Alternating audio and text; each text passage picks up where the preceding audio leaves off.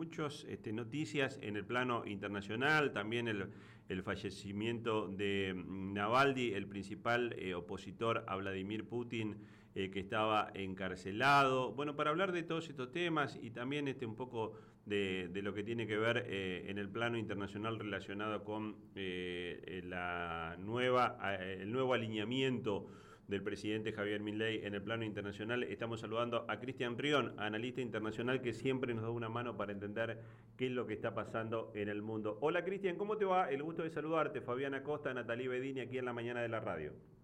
Hola Fabián y a todos ahí y a toda la audiencia, ¿cómo estás? Bien, bien. Primero pedirte disculpas porque íbamos a hablar ayer y, se nos complicó a nosotros la, agenda de la, de la mañana. Eh, bueno, Cristian, este, ¿qué podemos contar? Dos años de la invasión de, Rusia a Ucrania, ¿cómo, cómo está el conflicto? Eh, eh, dirigentes internacionales que estuvieron visitando la capital de Ucrania en estos últimos días y, sumarle el fallecimiento de Alexei Navalny, el, principal opositor a Vladimir Putin, que también se ha dado en los últimos días. Es una situación difícil, extremadamente difícil, por las decisiones políticas tomadas este, hace bastante tiempo, ¿no? Es decir, em, Rusia tomó la determinación de esta guerra no perderla, de ninguna manera. Y, este, y es em, una de las principales potencias militares, la principal junto con Estados Unidos potencia nuclear, y este, después en segundo lugar en cuanto a su armamento convencional, ¿no es cierto? Eh, es, es muy difícil ganar una guerra a Rusia, y esto se sabía desde un principio. Sin embargo, este, se llevó a Ucrania a esta situación, donde sabíamos previamente a esta fase de la guerra, porque en realidad todo esto eh, deberíamos entenderlo como un proceso que comenzó en 2014, no es un, no es un proceso que tenga dos años, porque una mañana podemos entender que Vladimir Putin se levantó de mal humor y este, quiso este, invadir algún país. En la política internacional, la geopolítica no se entiende en esos términos, ¿no? Eh, sino que tiene que haber un proceso que nos lleve a esta situación donde estamos ahora. Entonces, a partir del 2014 comenzó los problemas en Ucrania. Rusia entiende que su esfera de influencia es parte de su esfera de influencia. Ucrania fue parte de la Unión Soviética. Hay estrechos lazos que unen, unieron y unen a Ucrania con Rusia. Eh, tienen idiomas muy, muy, muy similares. De hecho, en Ucrania todos saben hablar en ruso. Este, el ucraniano es muy similar. Eh, son cristianos ortodoxos. Eh, son parientes, incluso hay muchos familiares viviendo de un lado y del otro de la frontera, es decir, Rusia lo siente así. Y Rusia sintió este, que, este, bueno, ese espacio de su propia influencia estaba siendo cooptado por los Estados Unidos. Eh, las intenciones de, del gobierno de Ucrania de aliarse con la OTAN, a la OTAN de poner una base eh, militar en Ucrania, todas esas situaciones hicieron que la relación entre Ucrania y Rusia fuera deteriorándose. Y por otro lado, el tema de esta región que se llama Donbass, donde viven los que se llaman rusos étnicos, eh, más todavía emparentados con Rusia, este, que siguen hablando en ruso y que a partir del 2014 fueron este, discriminados y es más, y atacados militarmente por Ucrania porque eh, ellos eh, quisieron independizarse a partir del 2014, dos regiones, dos repúblicas, o autodenominadas repúblicas, no sé, ¿no es cierto?, quisieron independizarse eh, y no fueron reconocidas por el gobierno de Rusia. Rusia confió en que esto se iba a solucionar de otra forma. ¿Cuál era esa otra forma? ¿Cuál, discúlpame, ¿cuál era esa otra forma? Fueron lo que se conoció como los acuerdos de Minsk. Se firmaron unos acuerdos donde el gobierno de Ucrania eh, se comprometía a dar la autonomía a estas regiones, no la independencia, sino la autonomía, que es otra cosa, este, y respetarle sus derechos y demás. Estos acuerdos de Minsk nunca se cumplieron. Sí, ¿qué me creas que consultar? ¿Cuál fue el móvil por el cual estas eh, dos regiones querían independizarse? Eh, a partir de los hechos del 2014, que fue la caída del presidente. el presidente de ese entonces eh, se encontró en un problema porque inició conversaciones para ingresar a la Unión Europea, pero hubo unas dificultades económicas con Rusia. ¿Por qué? Porque ustedes en la Unión Europea comparten este, un mercado común, de hecho así comenzó, ¿no? Como un mercado común. Eh, esto tiene que ver con cuestiones arancelarias y demás. Y Ucrania tenía un, este, un acuerdo de, siempre con Rusia al mismo respecto. Entonces, el gobierno de Rusia les dijo, si ustedes ingresan a la Unión Europea, nosotros tenemos que cerrar las fronteras en ese sentido económico.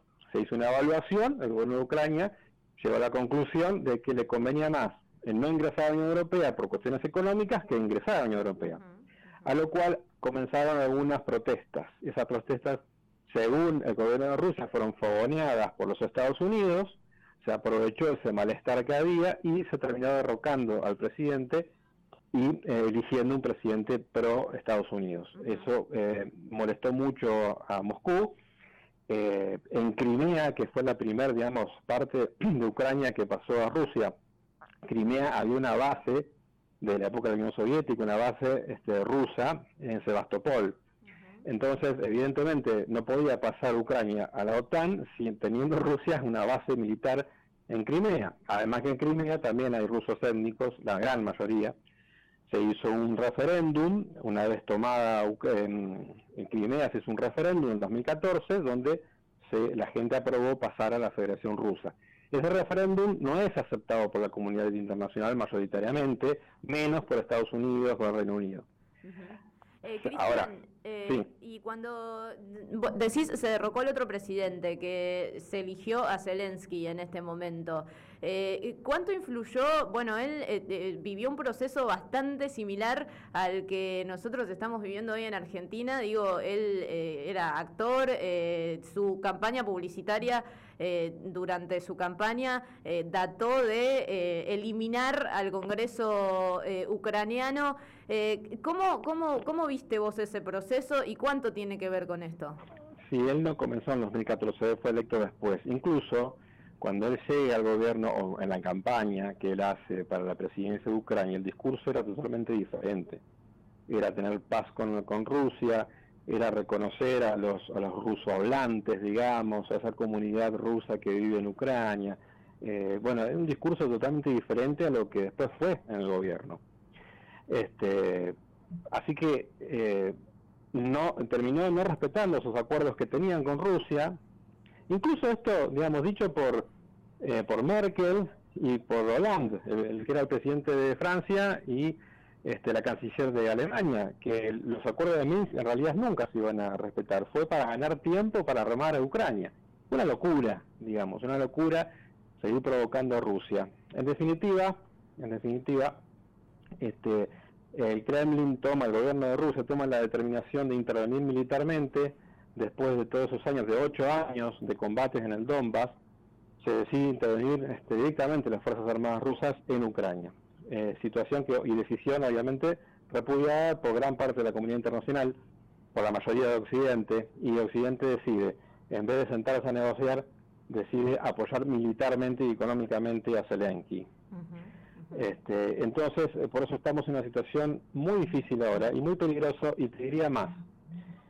De acá a la asunción de Donald Trump como presidente de Estados Unidos, o la asunción de Robert Kennedy Jr., cosa que no creo que suceda porque es el tercero en discordia en las elecciones en Estados Unidos y los terceros nunca llegaron a, buen puerto, digamos, porque todo se divide entre demócratas y, republicanos. Eh, hasta ese momento que asuma el nuevo presidente es el momento de más riesgo. ¿Por qué? Porque hay una suposición, que, Donald Trump quiere hacer las paces con Vladimir Putin, quiere hacer las paces con Rusia y quiere terminar inmediatamente con la guerra en Ucrania. Es decir, sentarse a negociar desde, la realidad que impone lo que pasa en el campo de batalla, que Ucrania no puede, no puede en estos momentos recuperar por medios, este, eh, digamos, bélicos, eh, no puede recuperar esos territorios, hay una imposibilidad material que no puede recuperar esos territorios, este, y sentarse a negociar, eh, bueno, cómo se puede llegar a la paz con Rusia. Entonces, ¿qué pasa? Desde, esta, desde este día que estamos hoy hasta la asunción de Donald Trump, si es que Trump gana las elecciones, por supuesto, eh, estamos en el momento más peligroso. ¿Por qué? Porque eh, muchos en Occidente quieren elevar este, las tensiones con Rusia antes de que Trump llegue a la presidencia. Eh, Porque saben que Trump va a negociar y hay muchos en Occidente que no quieren negociar. Entonces, es elevar la apuesta, discúlpame, lo escuchábamos a Macron, por ejemplo, decir que no descarta que la OTAN o, países de la OTAN manden sus propias fuerzas a pelear a Ucrania. Esto lo respondió Vladimir Putin y dijo, si ustedes, los países de la OTAN, mandan sus ejércitos a luchar a Ucrania, nosotros vamos a atacar a los países de la OTAN. ¿Eso qué significa? Eso puede significar la Tercera Guerra Mundial y la, desaparición este, la civilización.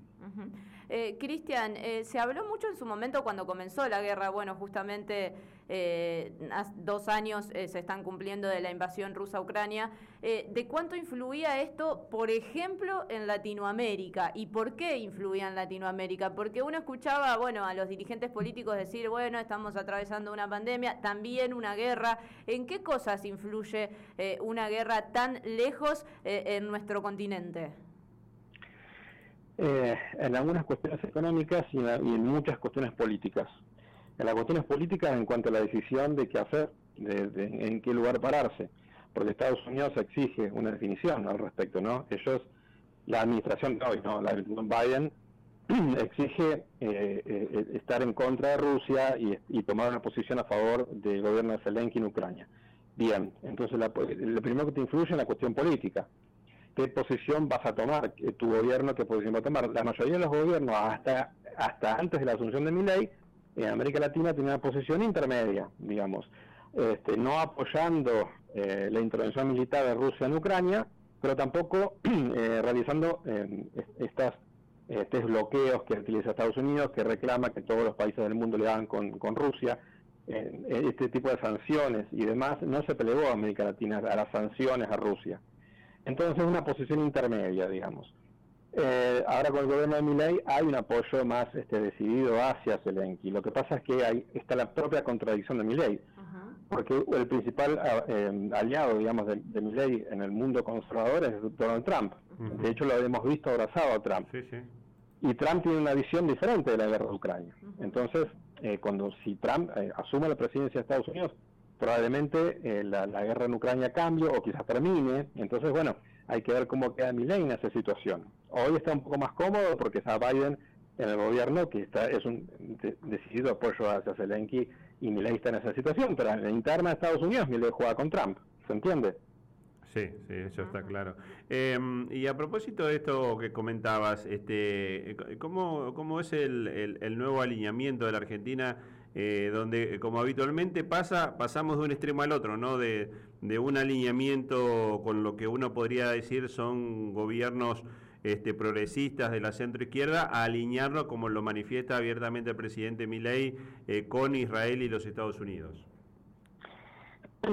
sí, no, no, hay mucha explicación más que subió a la presidencia de la Nación una expresión de la derecha. algunos tomarán algunas cuestiones como ultraderecha, otros como centro derecha, digamos, pero bueno, el arco político de la derecha argentina, históricamente aliada a los Estados Unidos, a algunos países de la Europa Occidental, fundamentalmente el Reino Unido, y este, Israel, e Israel.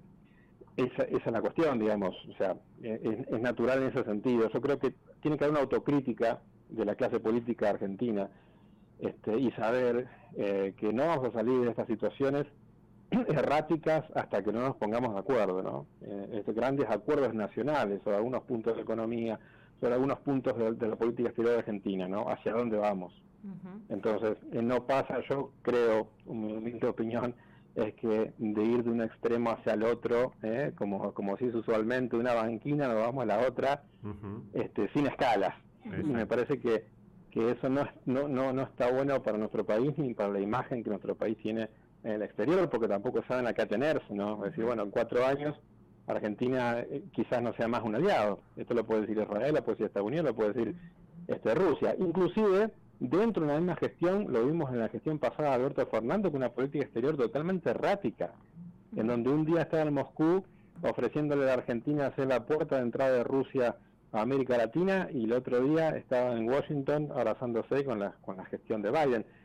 Eh, es decir, este, me parece que estas cuestiones deberían ser más serios, eh, sentarnos a una mesa nacional para discutir algunos temas, no podemos ir de extremos a otros extremos. Uno eh, propone un Estado absolutamente presente y el otro quiere prácticamente la, disolución del Estado.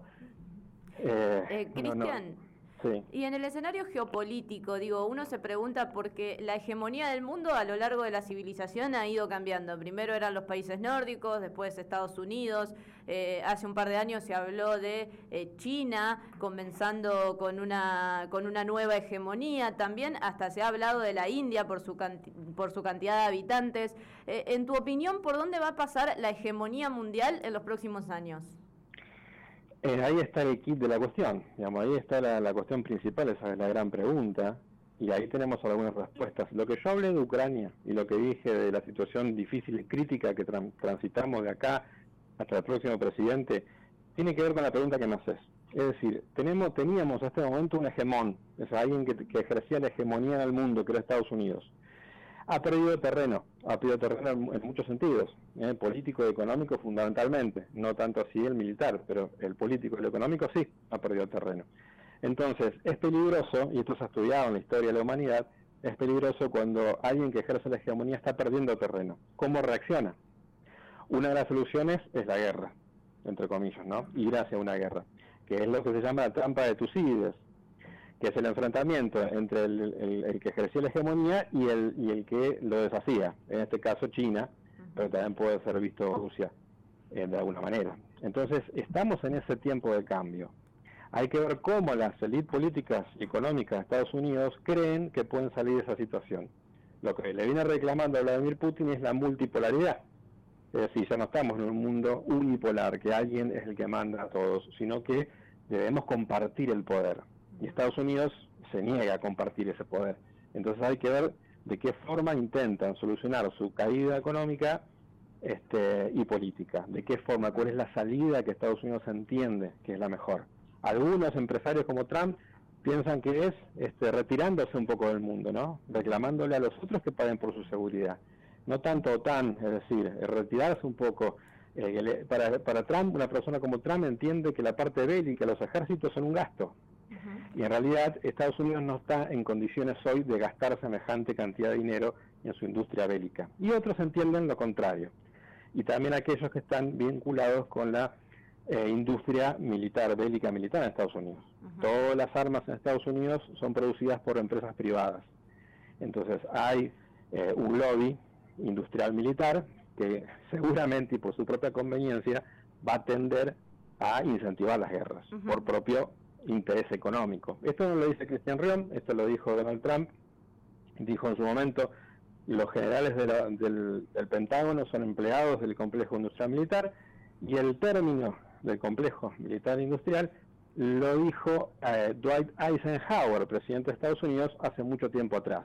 Dijo, tengamos cuidado, la democracia de Estados Unidos, con estos empresarios porque pueden poner en riesgo la misma democracia y la estabilidad mundial.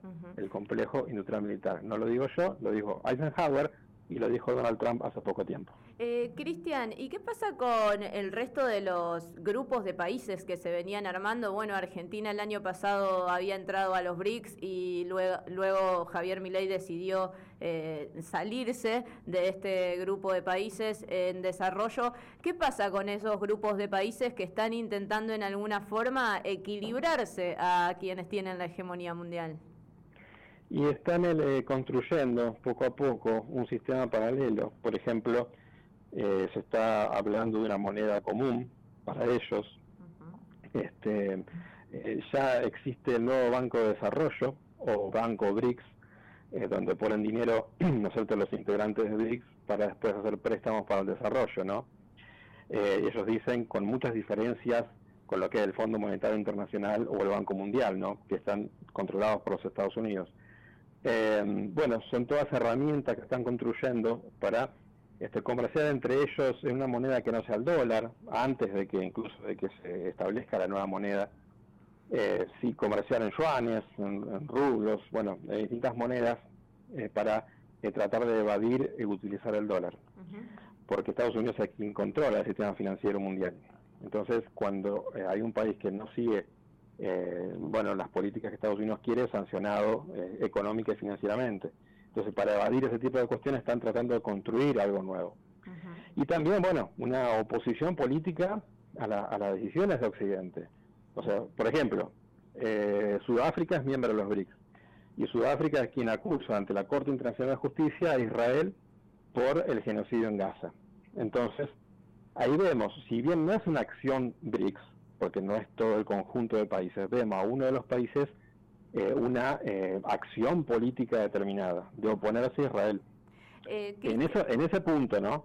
Después vemos a China también con una postura este, en ese tema de Israel, por ejemplo, es muy importante, donde habla de colonialismo israelí, donde habla de que los palestinos tienen derecho incluso hasta la lucha armada, eh, un posicionamiento eh, contrario y fuerte en, contra de Occidente. Y después, obviamente, lo que pasa de Rusia en Ucrania, con la oposición rusa a que se instale la OTAN en Ucrania. Entonces, ahí vemos de tres países, por ejemplo, de BRICS, que tiene una postura muy fuerte. Y fíjense también lo que pasa con Lula en Brasil, que es parte de los BRICS, ¿no?